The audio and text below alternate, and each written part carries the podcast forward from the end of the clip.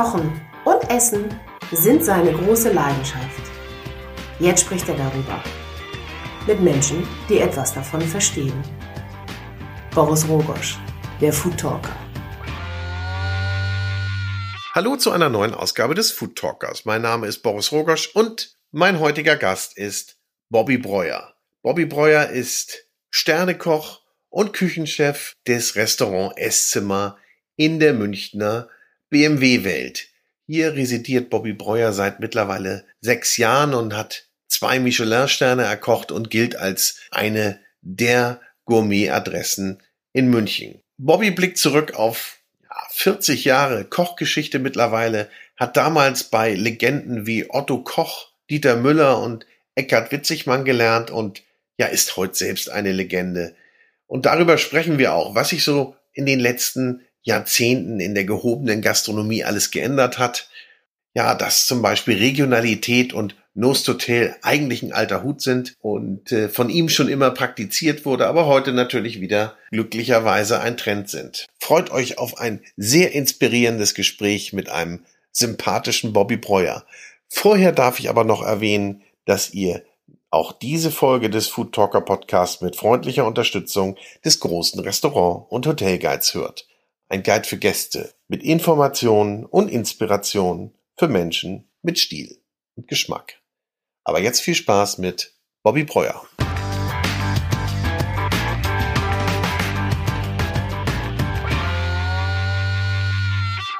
Ich freue mich heute hier zu sein bei Bobby Breuer in der BMW-Welt. Sagt man in der kulinarischen Welt von BMW oder?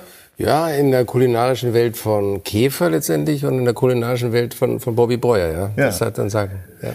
Und kulinarische Welt, ich meine, das heißt ja, da ist dann auch ein ganz starker Fingerabdruck gesetzt worden von dir in diesen unterschiedlichen, wie sagt man, äh, Locations. Locations, Outlets, wie auch immer das nennen mag, ja. Äh, nur zur Historie, sagen wir mal, zu, auch zum Verständnis. Ich habe vor sieben Jahren, über sieben Jahren hier angefangen und habe vor acht Jahren letztendlich den Vertrag eigentlich schon unterschrieben gehabt weil Michael Käfer damals den Pitch für 2012 eigentlich letztendlich ähm, für die BMW-Welt bekommen hat. Und äh, folglich dessen hat er mich halt gefragt, ob ich Lust hätte, das für ihn zu machen. Und äh, nachdem ich mir ein Bild darüber gemacht hat, was, welche Möglichkeiten in diesem doch sehr großen futuristischen Gebäude einfach bestehen, habe ich eigentlich nicht lange überlegt, habe dann auch gleich den Vertrag unterschrieben, 2011, dann für 2012 und 2012 im September habe ich dann hier auch angefangen.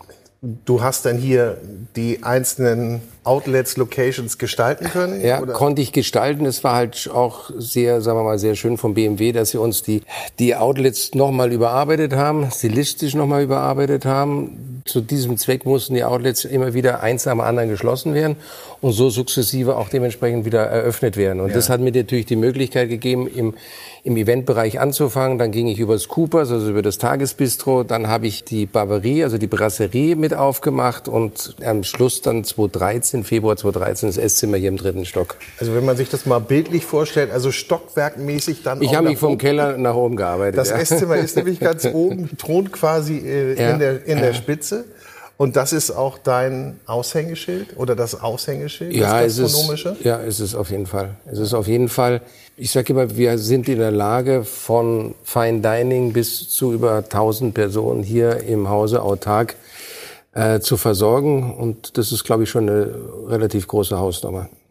Geht denn alles, was auf den Teller kommt, durch durch deinen Kopf oder durch deinen Mund auch? Nein, natürlich nicht. Dafür sind wir eigentlich viel, viel zu groß letztendlich. Also ich bin genauso auch angewiesen auf gute Küchenchefs, die ich hier auch habe, die auch schon sehr lange bei mir sind und auf die ich mich auch sehr verlassen kann. Anders würde das auch nicht funktionieren und du musst Sachen auch abgeben können, was wir machen. Dass wir, wenn Karten neu äh, verfasst werden, neu aufgestellt werden, dass wir zusammen uns an den Tisch setzen, dass wir darüber diskutieren, dass wir sagen, okay, was können wir Neues machen, wie können wir eine Karte neu gestalten. Also den jeweiligen Input, an dem jeweiligen Input, sagen wir, bin ich schon beteiligt, ja. auf jeden Fall. Das heißt, das ja. ist ein Riesenteam auch. Nicht? Wie viel, wie viel? Ja, wir sind jetzt mittlerweile 85 Festangestellte hier. Plus noch relativ viele Freelancer, die dazukommen, sowohl für Küche als auch Service, also was den Eventbereich betrifft. Ja. Ne? Du warst es ja aber auch schon gewohnt, nicht? Du hast ja im Hotelbetrieb äh, warst du ja aktiv in deiner Vergangenheit. Das heißt, du konntest auch schon größere und komplexere Locations ja, be bearbeiten. Ja. Also ich 17 Jahre lang Hotellerie gemacht und das letzte, was ich gemacht habe, war halt Kitzbühel, das Grand mhm. Tirol ja, also eine Eröffnung eines Fünf-Sterne-Plus-Ressorts mit Golfplatz, mit Gourmet-Restaurant, mit einem Hotel. Es war auch sehr spannend, mal eine Hoteleröffnung in seinem ja. Leben mitzumachen. Und ich glaube, alles, was ich so in der Vergangenheit gemacht habe, hat mir die Kraft gegeben und auch die Erfahrung gegeben, so doch so ein großes Objekt eigentlich auch zu führen, beziehungsweise eigentlich zu eröffnen. Ne? Mhm. Ansonsten hätte ich es mir wahrscheinlich nicht zugetraut. Was haben dir denn deine Lehrmeister mitgegeben? Erstmal vielleicht mal, wer sind denn deine Lehrmeister eigentlich gewesen? Oder kann man die so nennen? Ja, sicherlich. Ich habe halt bei Otto Koch damals die Lehre gemacht. Ich war bei Dieter Müller in Schweizer Stuben. Das war alles noch in den 80ern. Eckhard Witzigmann in den 80ern, Ende der 80er. Und dann bin ich eigentlich in den in, äh, Königshof gegangen. Mhm. Hotel Königshof, das war dann 93 als Küchenchef, meine erste große Küchenchefstelle eigentlich letztendlich. Ja. Und auch für mich damals eine wunderschöne, eine großartige Bühne bei der Familie mhm. Geisel. Kannst du sagen, dass dir jeder Einzelne so etwas mitgegeben hat? So ein, ja, wie sagt man, Schliff oder das mit Sicherheit. Und sie haben mich, sie haben mich alle, ja, sie haben mich geprägt. Eckhard Witzigmann hat uns gezeichnet, sagt er immer von uns, von sich selber aus, der hat uns nicht geprägt. Und danach äh, arbeitest du an dir selber ne, letztendlich. Ne? Was, äh, wie, wie gestaltest du ähm, ein Restaurant? Wie führst du ein Restaurant? Wie führst du auch, sagen wir, die Kulinarik in einem Hotel? Es ist ja. ja von bis, das ist ja auch eine sehr komplexe Geschichte. So, und das ist dann auch, äh, ja, es ist immer Lernen, Lernen, Lernen. Es ist ja hier genauso. Man hört ja nie auf, irgendwas zu lernen, weil man hat wieder andere Vorstellungen, was kann man ändern, was kann man modernisieren. Und in diesen ganzen Outlets, also da ist ja nirgendwo ein Stillstand drin. Es geht ja immer weiter. Ja. Und hast du denn, ich bleib noch mal bei den, bei der, bei der Prägung. Da hast du ja sicherlich einiges mitgenommen, sagen wir, wie man es gut macht und wie man es vielleicht nicht so gut macht. Kannst du es denn jetzt an deinem Team, das ja sehr große Höhe 85 Leute, kannst du das da, kannst du das so einbringen und äh, sagen, die kriege ich auch alle zu fassen oder viele von denen kriege ich zu fassen und gebe denen was mit? Also ich für meinen Teil habe eigentlich für mich beschlossen, dass ich immer vorangehe, aber vorangehen heißt nicht nur vorangehen, sondern auch zeigen, wie man vorangeht ja. und mit der Gruppe, mit der Gruppe gehen, also mit der ganzen Mannschaft gehen meine, jetzt 85 sind natürlich komplex, das ganze Haus. Wir haben jetzt über 30, 35 Köche, dementsprechend auch das große Serviceteam der Verwaltungsgeschichte auch noch im Haus. Ich habe keine große Hierarchie hier in diesem Haus. Ich bin ein Teil der Mannschaft. Ich koche auch zum Teil noch einen Posten selber noch mit. Also ja. ich bin, äh, bin eigentlich täglich von morgens um elf eigentlich in der Küche bis abends, verabschiede auch noch die Gäste. Ich glaube, ich, und ich versuche mich so einzubringen, dass man, dass man sieht, was ich bezwecke, was meine Intention ist und was ich gerne hätte. Mhm. Naja, und das ist Ich hoffe, dass es auch, äh, es wird nicht immer funktionieren, das wäre auch ein bisschen verblendet, wenn ja. man das so sagen würde. Aber ich sage im Großen und Ganzen, funktioniert es sehr gut.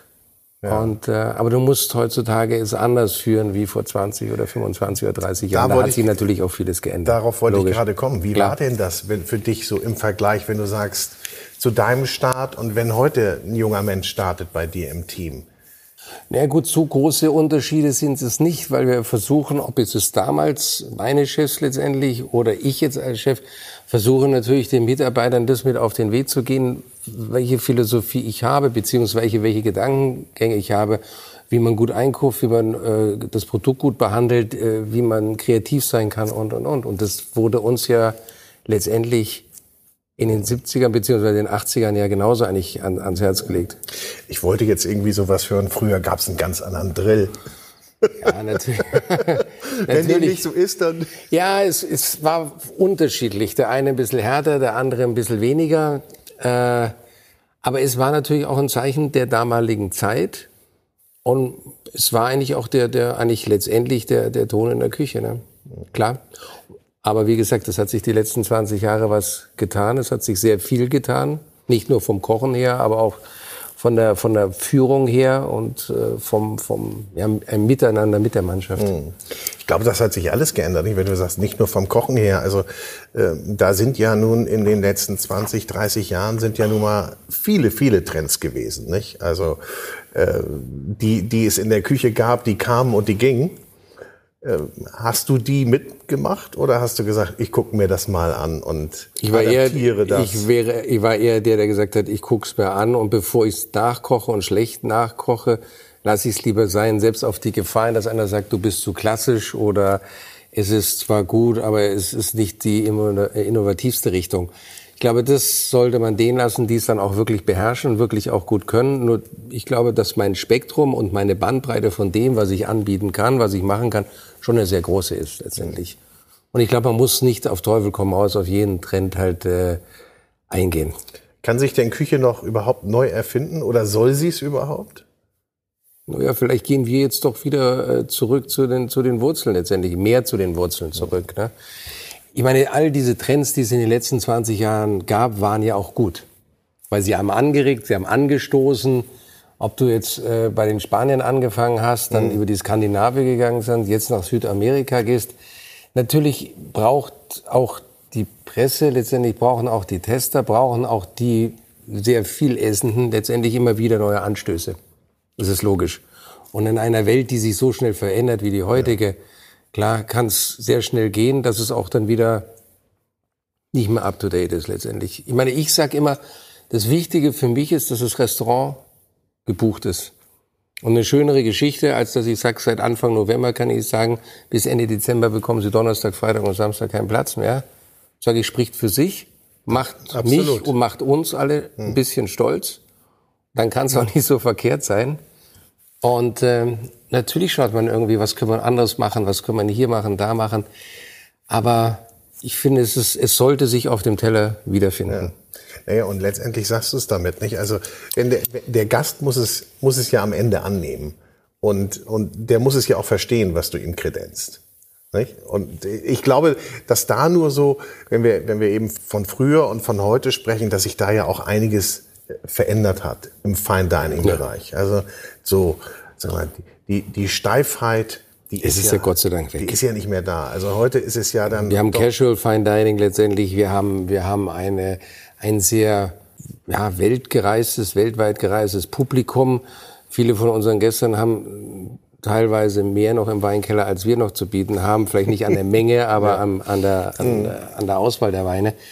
Das ist schon, es ist, wir haben schon sehr viel geschulte Gäste letztendlich. Im Gegensatz vor 40 Jahren Jetzt bin ich auch 40 Jahre lang dabei, das muss man einfach so sehen, wo das alles noch Abenteuer war, wo das alles noch in den Kinderschuhen gesteckt hat, wo irgendwas wild auf den Teller gemalt worden ist und keiner hat es verstanden und trotzdem fanden es alle toll.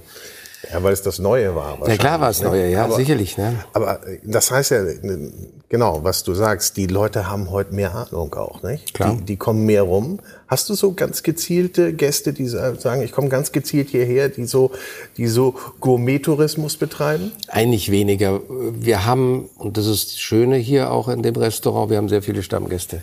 Sehr viele Stammgäste, die natürlich auch dann viel essen, viel reisen, viel auch sehen oder gesehen haben letztendlich. Ne? Und, und, und wir liegen dann halt immer, wenn sie in München sind, auf ihrer Route letztendlich. Und das ist schon was Schönes, ne? auf jeden Fall. Aber die Kopplung jetzt hier, ich hole mein Auto ab und gehe dann mal richtig gut essen. Nein. Funktioniert nicht? Nein. Nee? Nein. Auch, auch wenn es ja Gemeinsamkeiten gibt, nicht? Zwischen, zwischen es gutem ist, Essen und ja, guten Fahrzeugen. Das ist im Gegenteil, das ist sehr eng gekoppelt letztendlich. Ja. Es ist ja beides ist Lifestyle letztendlich. Ja. Beides ist Genuss, beides ist auch Ästhetik, ja. Ästhetik, Luxus zum gewissen Teil, natürlich, sicherlich. Nee, aber davon haben wir eigentlich Gut. weniger. Aber du sagst, es funktioniert. Äh, ja. und, und, äh, Nein, die, die, die, äh, die Gäste, die äh, oder die Kunden, die Siemer und Achter abholen, bekommen, und das ist ja meistens eine Mittagsgeschichte letztendlich, also mittags, nachmittags, die kommen vier Gänge Menü in der Barbarie, das ich auch geschrieben habe. Ja. Und das soll mehr die, die Regionalität widerspiegelt und die Nachhaltigkeit, die auch für BMW wichtig ist. Und äh, darum, ja, es, es geht mehr über den, über den Tageszeitraum als über den Abend. Mhm. Aber die Unabhängigkeit dann davon ist ja auch ganz schön. Und so die Gäste, wie du sagst, Stammgäste zu haben, beziehungsweise auch so frequentiert zu werden. Ist das Esszimmer denn so das, was du dir immer vorgestellt hast, wie es denn sein sollte? Konntest du dich, also wir hatten das ja eingangs gesagt, äh, du hast hier äh, ja gestaltet oder mitgestaltet. So, ist das so die Essenz, oh, das klingt ganz schlimm, ne? Ist das so die Essenz deines Schaffens? Es klingt sehr hoch, ja, da gebe ich dir recht. Entschuldige, du musst sie nicht beantworten, die Frage. Nein, äh, ich habe halt, sagen wir mal, das erste Mal in meinem Leben den Luxus, dass ich losgelöst von allem anderen ein Gourmet-Restaurant, ein Sterne-Restaurant eigentlich habe mhm. und den ganzen Fokus nur auf diese 40, 45 Plätze legen kann, fünf Tage in der Woche. Das hatte ich halt in einem Hotel nie, weil der Hotel ist immer gekoppelt wieder an Frühstück, an Bankett, an mhm. wie auch immer, äh, des Öfteren halt aus einer Küche auch die ganze Sache zu bewerkstelligen. Von daher gesehen ist das schon, ist das für mich Luxus, ja. Und äh, es ist nicht selbstverständlich. Aber es ist, sagen wir mal, kommen ja viele dann auch in meine Küche und sagen dann, Mensch, Bobby, hast du eine tolle Küche hier? Sag ich, ich habe es mir, glaube ich, auch ein bisschen verdient. Mhm. Weil ich habe ganz anders gearbeitet und ich habe schon mal im Keller in der Küche gearbeitet und, und, und. Dann darf ich auch mal im dritten Stock arbeiten und rausschauen. Ja, die ist ja präsent, die Küche, nicht? Also, ja. beziehungsweise das Restaurant ist um die Küche herum gebaut. Ja. Und ähm, ihr habt Einblick und äh, die Gäste haben auch Einblick. Wenn ja, es ist halt, es ist halt sehr, sehr, ja, es ist eine, es ist eine offene Geschichte, es ist ein offener Bereich, der äh, trotzdem durch diese Glasfassade letztendlich doch eine gewisse Intimität schafft. Also von mhm. daher gesehen, wir haben auch nichts zu verstecken, darum finde ich das alles nur legitim. Also architektonisch, gestalterisch, ja. designerisch, also sehr gelungen. Ja. Ähm, konnte mir es ja eben ansehen, das erste Mal. Speisen konnte ich noch nicht, aber das holen wir sicherlich nach. Das müssen wir nachholen, ja. aber erzählen können wir ja über die Speisen. Wie, wie häufig wechselt bei euch das Menü? Wir haben ja zwei Menüs, eins auf der also linke und rechte Seite, eins mit äh, sechs Gängen, eins mit acht Gängen, wobei man nicht jetzt unbedingt alle sechs oder acht essen muss mhm. und man kann auch Kreuz essen, das heißt, ich nehme die Vorspeise vom vom linken Menü und nehme den Zwischengang vom rechten. Also das ist jetzt nicht unbedingt so statisch. Und links und rechts bedeutet? Links und rechts bedeutet links eher das Regionale mit den ja. regionalen Produkten, äh, rechts eher die Internationalität, also mehr die Salzwasserfische, mehr das Geflügel aus der Bresse, äh, mehr Auster aus äh, Marseille und solche Geschichten. Ja. Mhm wo du sagst, Regionalität ist ja, äh, ist ja so ein Trend, der durchs Dorf getrieben wird. Ja. Ist das eigentlich so ein neuer Trend oder? Nee. Ich meine, das ist doch Nein. eigentlich ein uralter Hut. Das oder? ist ein uralter Hut. Insofern, weil es ja früher nicht Rangier oder andere äh, große Supplier letztendlich gab, die uns oder Händler gab, die uns die, die Sachen gebracht haben. Mhm. Also musstest du mit dem oder was, ja, musstest du mit den Sachen arbeiten, die im Umkreis von 150, 200 Kilometer zu beschaffen waren. Mhm. Ja? Ich gebe noch ein anderes Beispiel an. Nose to Tail ist auch eine Geschichte, die wir schon vor wie viele Jahrzehnten gemacht haben. Weil damals hast du halt ganze Tiere bekommen. Zum Beispiel hast du ein Zicklein bekommen oder hast du ein Lamm bekommen. Hast du angefangen erst mit den Innereien. Mhm.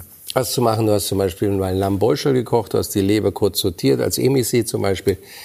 Du hast mit der Zunge was gemacht, du hast also mit den Innereien letztendlich erstmal gearbeitet. Ja. Wenn die Innereien verkauft waren, war das Tier dann auch zwei Wochen dann abgehangen, also eine Woche beim, beim Metzger oder beim, ja, beim Metzger oder beim Züchter, zweite Woche bei uns.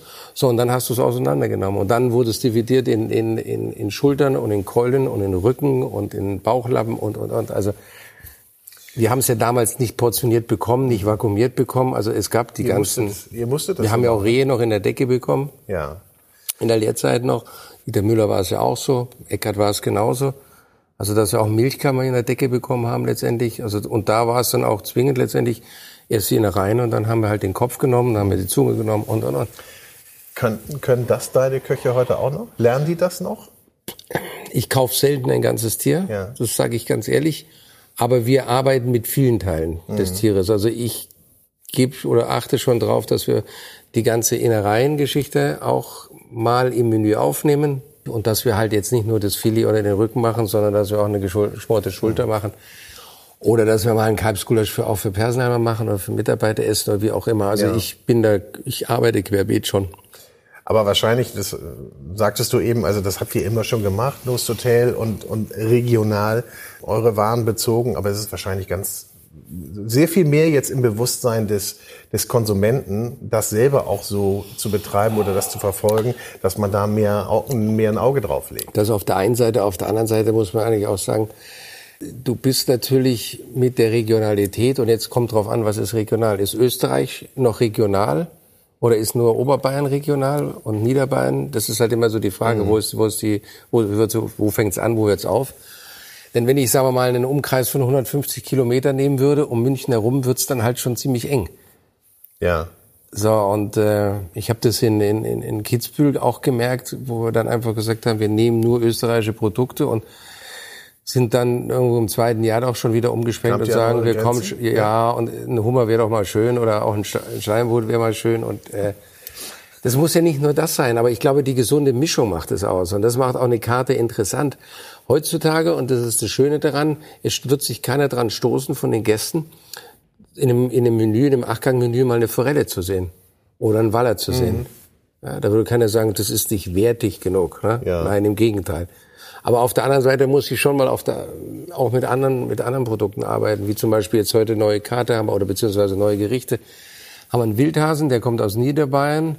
Und dann haben wir eine Auster, die kommt aus der Nähe von Marseille, aus dem Mittelmeer, die wir so auch so noch nicht hatten und so. Und dann in der Verbindung mit Topinambur die wiederum vor oder in München noch angebaut werden. Das ist, das ist auch eine ganz interessante Geschichte von, von einer Genossenschaft von drei Bauern, die sich zusammengeschlossen haben.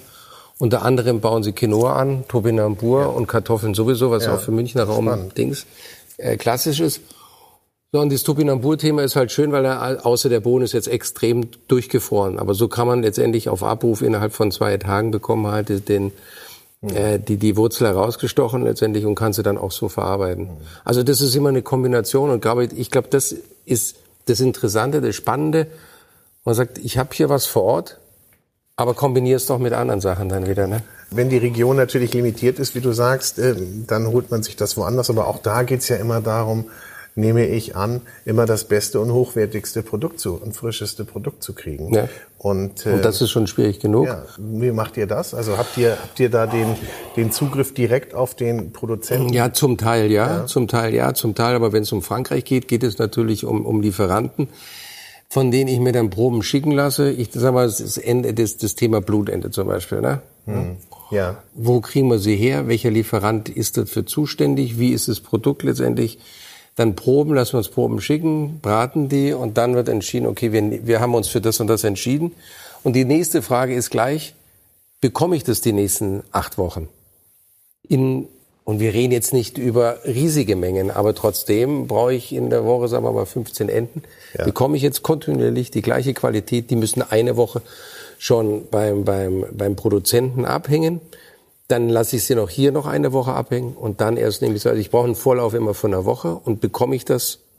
Naja. weil wenn ich da mit dem mit dem mit der Ende sagen wir mal mit der mit der Klassifizierung einbreche dann habe ich dann ist das Gericht nicht mehr das was es eigentlich sein soll weil die Entenbrust zu klein ist und nicht hoch genug ist und die Farbe nicht hat und und, hm. und passiert das? Müsst ihr da häufiger mal im ja manchmal passiert schon dann wirst du schon musst du schon das ist erfinderisch ja, ich. Aber es nimmt euch ja auch keiner übel, wahrscheinlich. Nein, ich meine, wir stecken ja auch nicht drin und, und auch der auch der Lieferant steckt nicht drin. Der hat einen Dauerauftrag ausgegeben oder zum Beispiel, ich bestelle heute, gestern, ich bestelle am Montag eigentlich dann für Mittwoch und dann sagt der Lieferant gestern zu mir, ja, weißt du, aber am Mittwoch bekommst du nichts, weil in Frankreich Feiertag ist.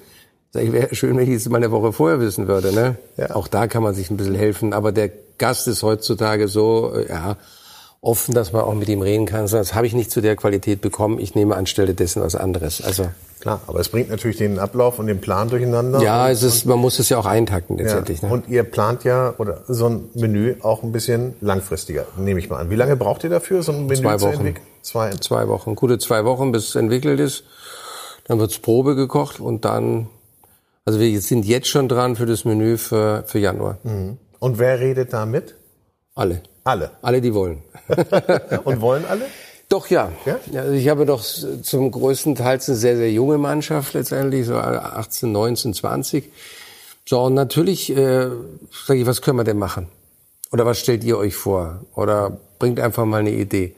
Ob es dann die richtige Idee ist oder die falsche, werden wir dann auch sehen. Aber ich ist es ganz essentiell, dass man sie einfach auch anschiebt, dass man sagt, dass nicht nur irgendwas, kann, dass man ja. sich einbringen kann und macht doch einfach mal eine Probe schau, was du rausholen kannst damit und dann schau mal weiter. Ne? Mhm. Macht das für die, macht sie natürlich auch ein bisschen stolz und glücklich, wenn sie das, logisch, war bei uns nichts anderes. Wenn der Chef damals gesagt hat, mach mal, dann nimmt das auf die Karte, denkst du, hey, super. Also wenn du auf der Karte landest, dann bist du dann schon ist mal so gut, ein ja. geadelt. Ja. Ja. ja. Du sagst gerade teilweise sehr jung, 18, 19, 20. Mhm. Das heißt, du bildest auch aus hier? Nein, die sind schon ausgelernt. Die sind schon Die sind schon ausgelernt, ja. Also 18 ist jetzt der, der Jüngste, das Küken, der ist jetzt 19 geworden. Dann habe ich mit 18 eingestellt. Der ist jetzt das zweite, es kommt jetzt ja das dritte Jahr, jetzt kommt das dritte Jahr bei mir. Ist auch so eine Geschichte, wie halte ich eine Mannschaft? Eine ganz essentielle Geschichte, ne? wie halte ich die Fluktuation gering oder so gering wie möglich. Oder so, wie sie gewollt ist. Ja, ja, also da muss ja auch schon, darum muss man ihnen auch alles irgendwo eine Basis geben oder ein Podium geben, wo sie sich wohlfühlen. Ja. Schickst du die Leute dann auch weiter? Gibt es da so ein Netzwerk, wo du sagst, der müsste eigentlich bei denen jetzt... Wenn's wenn's gewünscht ist, klar, wenn Sie sagen, Chef, hör zu äh, oder hören Sie zu, äh, ich möchte weiter, was, wo so- soll ich gehen? Ne? Wohin soll ich gehen? Also wir haben jetzt letztes Jahr jemanden nach Frankreich vermittelt. ja. Ähm, einen Jungen, der jetzt nach drei Jahren aufhört, den schaue ich, dass ich in München unterbekomme, weil der will jetzt doch im Herbst wieder studieren anfangen.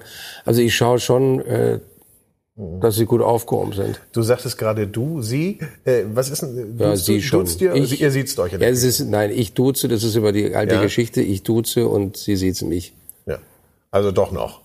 Ja. Doch noch ein bisschen die Ein klassische, bisschen sollte die schon noch klassische, sein. die klassische Ja. Form. Ja. Nun sind die ja, wie, wie du sagst, Könnte biologisch überall der Vater sein. ja. Ne? Da sind die Väter jünger als ich. Okay, da kann gibt man das manchmal mal zu machen. denken. Wird denn, wird denn, du hast dich aber gut gehalten. Danke. Wird denn äh, in der Küche Musik gehört? Ich meine, da Ja. fängt oder hört es ja dann häufig auch auf, nicht? Also ob man da, ob man da zusammenpasst. Ja, ja. Auch ich bin schon leidensfähig geworden mittlerweile, ja. Aber Sie müssen auch deine Musik hören. Sie hören ein bisschen bei mir. Es, ist, es gibt viel Rap da drin. Es gibt, äh, es gibt Gruppen, die, die man so nicht kennt letztendlich oder weniger kennt. Aber da musst du schon irgendwo in dieser Musikbranche drin sein. Zum Teil ist es, äh, ja, zum Teil ist es auch gut. Es hält dich auch jung, es hält dich auch zum, zum, du siehst auch, was ein Trend aus für die ganz Jungen letztendlich ist und so, was sie hören. Wenn sie jetzt am Samstagabend auf den Rave gegangen sind und erst am Sonntag um mittags wieder nach Hause gekommen sind, fragt man natürlich, wie war's? So weiß man überhaupt, dass es einen Rave gibt und wie das abgeht. Ja, genau. Nicht? Also das muss, Muss man ich ja, fragen, was da abgeht. Gut, will man nicht. Kriegt man vielleicht trotzdem mit. Nein, aber das hält, das hält ja auch jung, ja, oder? klar, sicherlich. Ne? Und du du- musst ja auch immer mit der Zeit gehen und du musst auch mit, mit den Jungs gehen. Da kannst du nicht so verkrustet sein letztendlich. Ne? Wie ist denn das Durchschnittsalter deiner Gäste? Was würdest du denn, also hier im Esszimmer? Ist ganz schwierig zu sagen, weil wir haben von bis. Ja. Und das ist eigentlich auch das Schöne daran, weil wir so, ein- so, ein- so ein mannigfaltiges Klientel haben. Wir haben zum Beispiel Geschäftsessen, wir haben Geburtstagsfeiern. Wir haben auch junge äh, äh, Paare drin, die einfach mal sagen, okay, wir, wir nehmen das an. Durchschnittsalter ist schwer zu definieren, aber es ist also es ist bunt gemischt und bunt gewürfelt und ich glaube, das auch das macht auch eine Stimmung aus. Ich sag, ich brauche ein lautes Restaurant. ja. Ne? Also für mich ist der schlimmste Tag des Jahres, sage ich dir jetzt ganz ehrlich, ist der Valentinstag. Also wenn du da draußen hingehst, dann möchtest du gleich Nur, nur turtelnde ja, Pärchen? nein, das ist so. Flüsternde, turtelnde ja, Pärchen. Ja, flüsternd. Flüsternd. Also es ist keine, da kommt keine Stimmung auf. Meistens nur Zweiertische, was ist so, das ist. Ein, ein, ein, Restaurant lebt auch von der Stimmung her und von der, das muss ja nicht äh, gebrüllt werden, aber es muss trotzdem, es muss Leben drin sein, es muss Lachen drin sein, es muss lustig sein. Ich glaube, dann, dann, dann ist es auch eine wunderschöne Atmosphäre. Ne? Das ist ja auch ein Aspekt dessen, woran du dich erinnerst. Du erinnerst dich ja nicht nur an das Essen. Ja. Du erinnerst dich ja an das ganze Ambiente, an die Ansprache. Ansprache. Gehst du raus zum Gast? Ja. Bist, machst du deine Runde? Ja, Runde in dem Sinn mache ich nicht. Ich serviere gerade am Anfang so ein bisschen Brot mit Ja. und Aperosen, so dass die Gäste mich auch mal gesehen haben.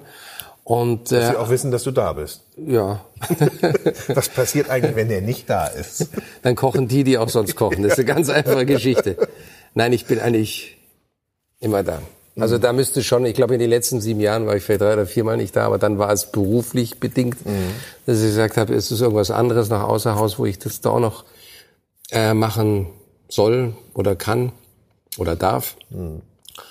Aber dann am Ende des Abends verabschiede ich also die meisten dann auch so beim Aufzug runtergehen, noch Garderobe geben und dann noch mal kurz fragen, ob es ihnen gefallen hat. Und ich habe auch nie, ich werde auch nie fragen, ob es geschmeckt hat. Ich werde einfach sagen, hatten Sie einen schönen Abend.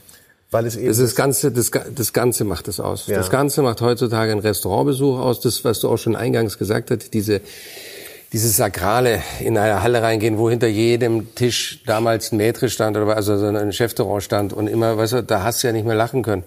Es war ja furchtbar. da wolltest du keinen Mucks machen. Du hast auch nicht richtig schlucken können, du wolltest nicht mal irgendwie mal etwas lauter irgendwie reden. Furchtbare Stimmung. So, und das haben wir ja alle nicht mehr. Also ist es schon, ist es Spaß drin, ist es Freude drin. Es ist eigentlich Offenheit. Und du musst natürlich, oder der Service muss natürlich irgendwo das Spitzengefühl haben.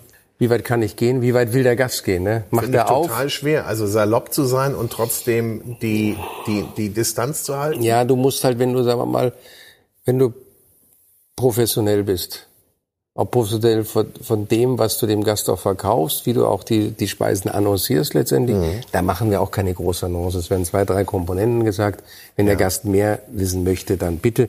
Wenn wir sehen, einfach sind im Gespräch, wird das Essen auch nur eingesetzt, ohne, ohne, zu, ohne das Gespräch zu unterbrechen. Also man muss halt immer ein bisschen Fingerspitzengefühl haben. Ich glaube, man darf sich nicht immer als wichtigstes Bestandteil hier zählen. Also so sehe ich das. Wie gesagt, wenn Sie, wenn, wenn, wenn ich, ich gibt's ja auch so Beispiele.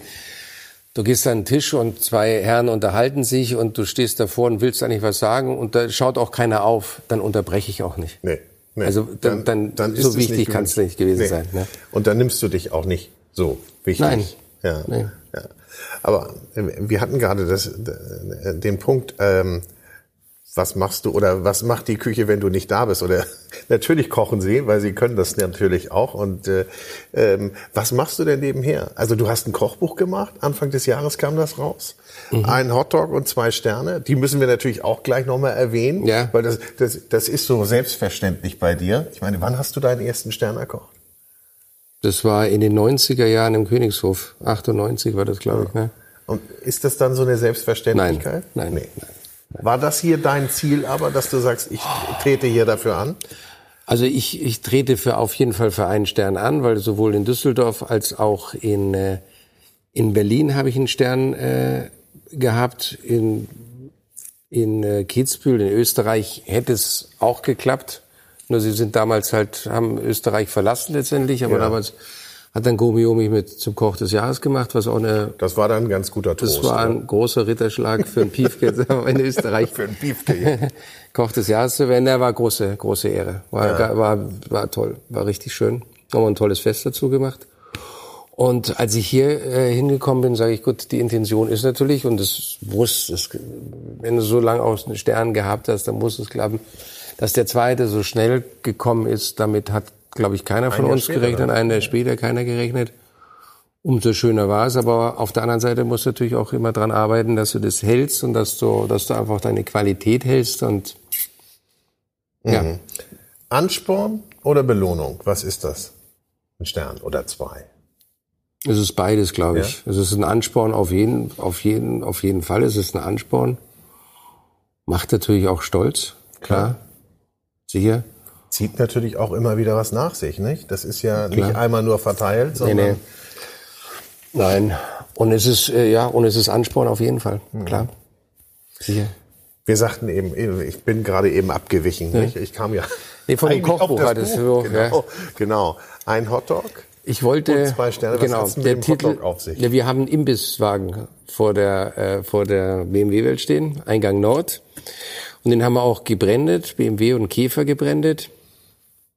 Und äh, haben da Pulled Pork Sandwich und Hotdog Ja. und äh, verkauft da ein bisschen alkoholfreie Getränke und im Sommer läuft das eigentlich richtig gut. Ja. So, das heißt also, Das ist aber sicherlich kein gewöhnliches Hotdog. ja, wir haben schon ein bisschen dran gebaut, aber trotz alledem, du musst auch immer in den Relationen einfach denken, was ist machbar, was ist machbar für den Preis und was machbar in der Zeit ist. Für mich war es wichtig, in diesem Buch die ganzen Outlets vorzustellen oder die ganzen Kulinarik hier vorzustellen, was wir hier alles äh, betreiben. Und auch die Gesichter der Küchenchefs dahinter war mir auch ganz wichtig, weil ohne die würde das nicht so funktionieren. Und Ja. mir war es auch ganz wichtig, dass die auch mit ihren Rezepten reinkommen und dass sie sich auch, und dass wir eine kleine kurze Geschichte halt auch über sie machen und mit Foto mit reinbekommen. So, und so ist halt Event, dann kam das Coopers, dann die Bavarie und schlussendlich dann das Esszimmer auch noch mit rein. Ne? Und so sieht man letztendlich alles, was wir hier so, Die ganze Bandbreite. die ganze Bandbreite von bisher. Und wie viel muss ich können, um das nachkochen zu können? wir haben, und das haben wir auch bewusst gemacht, wir haben ganz einfache Geschichten gemacht, so Coopers Geschichten, so alltäglich taugliche Sachen und dann halt, wie es dann halt auch immer ist, von Etage zu Etage, dann Kannst anspruchsvoller, kann sich hocharbeiten, ja.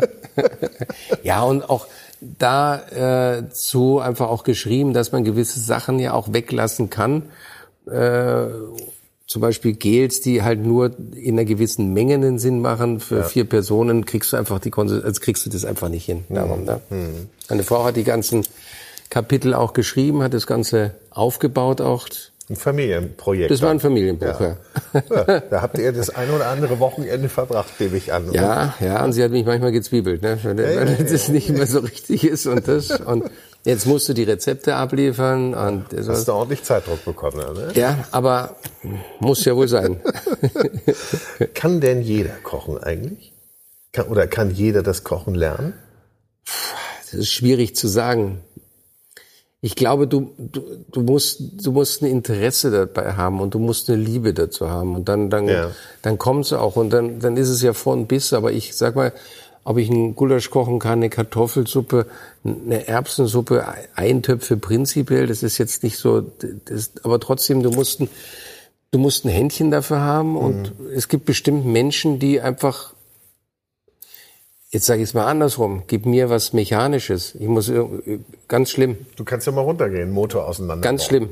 Geht nicht. Nee. Nee, geht nicht. Das muss man einfach auch sagen. Das ist ulkig. Das habe ich schon von ganz vielen Menschen deiner Zunft gehört, dass die keine mechanischen Teile bebauen. Geht nicht. Also bei mir würden bestimmt immer fünf Schrauben übrig bleiben. Ja. Wenn es reicht, ne? Wenn's reicht. Es interessiert mich auch nicht. Ja, das ist nicht. Das nee, es interessiert mich. Ich habe dann auch nicht die Geduld. Ich könnte mich stundenlang in der Küche stellen. Das ist überhaupt kein Problem, von morgens bis abends. Aber wenn mir einer sagt, ich müsste jetzt irgendwas schrauben oder ich müsste irgendwas machen, sage ich, bitte mach's nicht. Bitte nicht mit mir. Wann wusstest du denn, dass dich die Küche interessiert? Ich habe, ähm,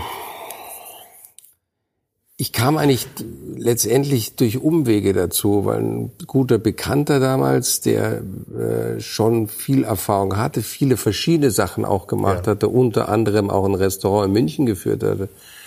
Den hatte ich in dem in, in den Ende 70er äh, haben wir die mal unterhalten. Ich sage, ich bin mit meiner Situation, mir gefällt das jetzt nicht, ich bin kein, ich bin, ich fühle mich an der Uni nicht wohl, das ist nicht mein Du hast studiert? Ich habe angefangen zu studieren. Mhm. Ich fühle mich nicht wohl und das ist auch nicht meins und, und ich, ich fühle mich da auch nicht abgeholt. Und ich habe mich schon eher gesehen, dass ich äh, in den Service gehen würde, an eine Bar gehen würde, also mehr nach außen hin am mhm. Gast arbeiten mhm. würde.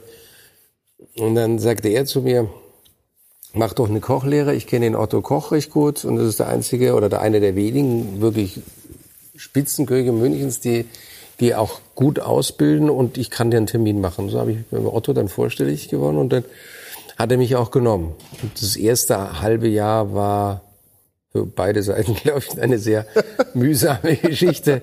Und irgendwann, ich weiß jetzt nicht warum, aber irgendwann hat es den Schalter umgeschlagen ja. und dann habe ich gesagt, es macht so viel Spaß. Und wenn mich, oder wenn du mich heute fragen würdest, ob ich es nochmal machen würde, würde ich sagen, ja, ich würde mein Leben genauso wieder das ist anfangen. das Schönste, was man sagen kann, oder? Ja, weil der Beruf dir schon viel gibt. Mhm. Und, und, und, und du kannst auch viel geben letztendlich und kriegst auch viel zurück und du bist und auch weltweit auch unmittelbar zurück, nicht? Das ist, glaube ich, es ist sehr, sehr unmittelbares Feedback, das auf jeden Fall. Du kannst dich auch ja relativ austoben, du kannst Ideen spinnen, du kannst weltweit arbeiten. Hm. Das ist schon. Würde mich mal interessieren. Also du, du bist ja nun, sagen wir mal, eher ja, nicht ganz weit weggegangen. Also du warst, glaube ich, in der ich war in Schweiz. Österreich hast du gesagt, Schweiz? Österreich, Italien, Frankreich. Ja, so. Na gut, das ist schon ein ganz guter Radius. Für damals schon. Und äh, für damals schon. Aber alles okay. mit dem Auto zu erledigen. Ja, alles okay. Ja. Und jetzt, du, du kommst aus, du bist geboren in München. Mhm. Ja. Und ist das so? Ist coming das, home, ja. Ist coming home? Coming ist home, ganz ja. gut. Ja, ja. Wir haben nie mehr dran gedacht, dass wir einfach, dass sich in München noch was, was bietet, weil Stefanie ist auch gebürtige, geborene. Münchnerin und äh, für beide war es dann schon, oder für uns beide war es dann schon, schon schön letztendlich. Ne? Ja. Also wir haben uns in anderen Städten auch wohl gefühlt und auch Berlin war speziell so eine Stadt, wo wir gesagt haben, okay, können wir uns gut. Muss äh, man mal machen, aber nee, können wir uns mal ja? überlegen, auch zu bleiben. Ja, ja, ja das okay. war schon, da war schon meine Mutter zum Beispiel ist in Berlin geboren. Ah ja. Also, also da sind auch so ein paar Wurzeln noch ein bisschen, ja. Also eine spannende Stadt, lebendige Stadt. Aber München ist doch dann wieder, ist nach wie vor, ich sage immer Heimat, bleibt Heimat letztendlich. Ja. ja. ja Wobei ja. es ist immer lustig, wenn du zurückkommst und bist lange Zeit weg. Das klingt schizophren, aber du musst dich trotzdem wieder einleben, obwohl du hier so und so viele Jahre oder Jahrzehnte lang gelebt ja, hast. Ne? Naja, es, es, also, hat sich, es hat sich ja viel verändert und du dich auch natürlich. Ja. Aber jetzt ist ist gut. Du hast gerade gesagt, du machst das jetzt seit 40 Jahren. Mhm. Ähm, wie lange kann man das machen? ich meine, ich, ich hängt natürlich immer von der Konstitution ab. Ach so, da mache ich schon ein bisschen. Ja, ne? ja, ja, sicher. Ja. Da macht so viel Spaß und dann es gibt so, auch so viel spannende Sachen, auch die er machen kann noch. Ne? Ja? ja. Also von was, daher gesehen. Was machen denn deine Kollegen so, die so, ja, die sind ja auch alle noch, viele sind ja auch noch aktiv, nicht? Auch deine, äh, deine Ausbilder oder Lehrherren. Ja, der Ecker macht, macht viele Sachen noch nebenbei, macht ja. natürlich, was heißt nebenbei, macht, macht Hangar 7, eine ganz große Geschichte und ist unheimlich, äh, ja, unheimlich unterwegs.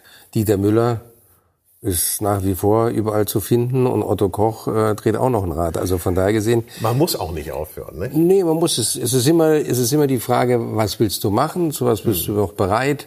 Was macht dir Spaß? Hm. Ja.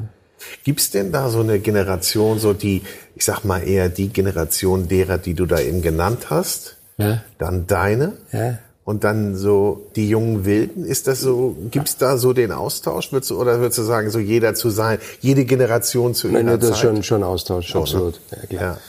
Die jetzt auch in München sehr stark sind, sind jetzt so Mitte 30, ne, 35, 36 letztendlich. Aber da hat man auch Kontakt und, und, und also machen großartige Arbeit, ne? Ja. Beäugt man die oder ist das eher so, hey, das gönne ich? Nur beäugen ist jetzt falsch, aber man schaut schon rechts und links und die ja. schauen wahrscheinlich auch, was ich hier so mache ja. und so. Ne? Aber das ist das Schöne ist, jeder macht so seine Geschichte genau so, wie er sich das vorstellt. Der eine ist so und der andere so und mhm. jeder Stil ist doch wieder anders. Und München gibt's auch her, also von daher gesehen ist es. Ja. klar, das, das ist ja mal, wenn, wenn jetzt jeder einzelne Platz oder jeder einzelne Gast so hart umkämpft wäre, dann wäre das sicherlich was anderes. Ähm, ja, aber sagen wir, im Süden von, von, von Deutschland ist man da, schauen wir mal schon, ja. sind wir schon, äh, sind wir schon verwöhnt. Wo gehst du denn essen, wenn du privat essen gehst? Das klingt jetzt eigentlich ganz vermessen, aber wir sind froh, wenn wir mal zu Hause sind. Ja, ist doch. So. Ja. Und wenn dann nur gezielt, sagen wir mal, wenn, es ist ja immer so, in München ist ja Sonntag, Montag immer fast die meisten mhm. Sachen geschlossen, so. Wenn mal ein Feiertag ist, wo, wo andere Restaurants aufhaben, dann gehen wir da mal hin. Aber prinzipiell, sagen wir mal, Du bist ja auch unter, der, unter dem Jahr, auch an den Wochenenden relativ viel unterwegs. Da ist hier eine Veranstaltung, da ist ein Außerhaus, dann ist eine Küchenparty bei einem Freund. Mhm. Dann sind es wieder andere Veranstaltungen. Und also du könntest, sagen wir mal, wenn man es drauf anlegen würde, viele Wochenenden irgendwie. Jetzt ist zum Beispiel die, die zu Gast in Salzburg. Ja. Muss man aber am Montag arbeiten. Also das wären auch so Geschichten, aber dann, ich glaube schon, du brauchst manchmal auch mal irgendwo... Brauchst du deine Ruhephasen, ja. ja. Aber du hast die Vorlage ja gerade gegeben. Und was wird dann zu Hause gekocht? was schnell geht, bitte. Ja? Ja, wir haben jetzt so, jetzt so Süßkartoffeln, einen Auflauf gemacht, jetzt so ein, ne? Aber ja auch nicht mal. Ist das? Ja, ja das die, eine halbe Stunde oder so ist das ja. dann eine halbe, dreiviertel Stunde ja. geht dann schon. Also oder dann mal eine Paste und Sugo machen oder einen Salat machen mit irgendwas. Und so. Kochst du dann oder kochst du mit deiner Frau? Uh, nee, zusammen geht nicht. Ah, das Nein, das nicht? funktioniert nicht. Einer okay. von uns. Okay, einer von Wir euch. haben das mal ausprobiert, das war dann relativ schnell abgehaktes Thema. Das haben wir dann ad Akte gelegt. Du, wichtig ist ja nur, dass man das erkennt. Und nicht ja, man muss auch drüber sprechen und sagen, okay, also zusammen klappt es jetzt nicht. ja, okay. Aber wenn du uns jetzt noch mal so ein kleines, einfaches Gericht mitgeben würdest, was denn jeder so kochen kann, was würde dir denn da einfallen? Also, ne, es muss ja vielleicht der, der ehrliche Handwerker, nicht der, nicht der Künstler. Nee. Ja gut, jetzt was mir so ad hoc anfallen würde, wäre vielleicht so eine Geschichte, wenn ich sage jetzt die Jahreszeit nehmen, dann nehme ich Kürbis her. Mhm dann würde ich Würsing hernehmen. Wir machen auch viel Vegetarisches zu Hause. Also es bleibt, das ist ja auch, das ist nicht nur ein Trend, das ist einfach auch, es muss nicht immer Fleisch sein, es muss nicht immer der Fisch dazu sein. Ne? Gab's auch immer schon, nicht? Gab's immer äh, der Sonntagsbraten letztendlich. So, am Sonntag gab's was und dann unter der Woche hat man sich auch. Man, was mache ich beim Personalessen? Da machen wir auch irgendwo mal so einen Eintopf. Also es kann auch vegetarisch sein, Gemüseeintopf. Oder es gibt mal äh, hier die Pellkartoffeln mit einem Kräuterquark oder solche Sachen ist auch schön. Mhm. Also ich würde sagen Kürbis, äh, ein Eintopf mit Hokkaido-Kürbis und Wirsing. Ein bisschen Curry noch, ein bisschen Ingwer könnte noch mit reinkommen, ein paar Zwiebelchen als Basis, kann man Geflügelbrühe nehmen, kann man auch eine Gemüsebrühe nehmen, was man hat und den einfach schön einkochen lassen. Ne? Mhm. Auch ein paar Kartoffeln noch mit rein, gibt eine schöne Bindung. Frischer Koriander drüber. Ich glaube dann. Koriander. Koriander würde ja, ich da drüber okay, tun. Ja, wenn natürlich, du, du hast den Curry drin. Wenn du Curry hast und so, passt auch gut ja. Koriander dazu. Wenn du ein bisschen Ingwer hast, Orange würde ich noch reintun, Orangenfilets. Mhm. Weil dann hast du noch eine gewisse Säure noch mit drin, die auch immer wichtig ist bei solchen Sachen. Und brauchst kein Fleisch zu.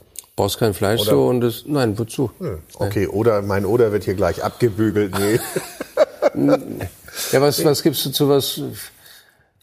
Nein, ich stelle keine nee. Fragen mehr. Ich stelle keine Fragen mehr dahingehend. Ähm, ich glaube, die Küche ruft auch gleich nach dir. Ja, es ist so langsam. Langsam muss ich wieder an die Töpfe, genau. Ich danke dir sehr, sehr für deine Zeit. Ja, war sehr schön. Vielen Dank. Und äh, hat mir sehr viel Spaß gemacht. Ich hoffe ja, dass ich jetzt noch mal die Gelegenheit kriege, äh, in die Küche zu schauen. Ja, klar. Ja, machen wir, wir auf jeden auch. Fall. Klar. Und äh, Bobby Breuer, jetzt frage ich dich aber noch mal, hast du ein Lebensmotto, das dich so durchs Leben bringt? Das ist immer so ein Motto, ist immer so eine Geschichte. Ich würde einfach sagen, glücklich sein, versuchen glücklich zu sein. Ja. Und also auch ein bisschen glücklich, glücklich zu, machen, zu machen, glücklich sein und, und, und positiv das einfach. Ne? Ich, das heißt nicht immer, dass ich jedes Mal, wenn ich hier reinkomme, alles Jubel, Trubel, Eierkuchen ist. Ne?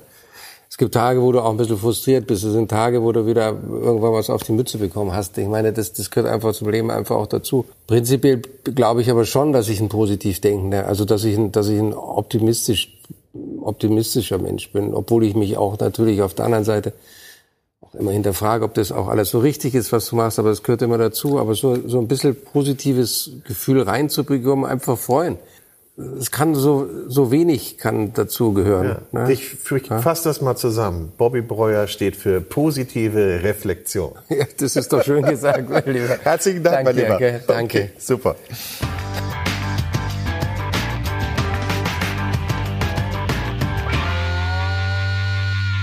Das war's mal wieder. Schönen Dank, dass du zugehört hast. Wir freuen uns natürlich wie immer über Kritik, Anregungen und Tipps. Und nicht vergessen, auch diese Folge des Food Talker Podcast hörtet ihr mit freundlicher Unterstützung des Der große Restaurant und Hotel Guide. Ein Guide für Gäste mit Information und Inspiration für Menschen mit Stil und Geschmack. Im Internet findet ihr den großen Guide unter www.der-große guide.de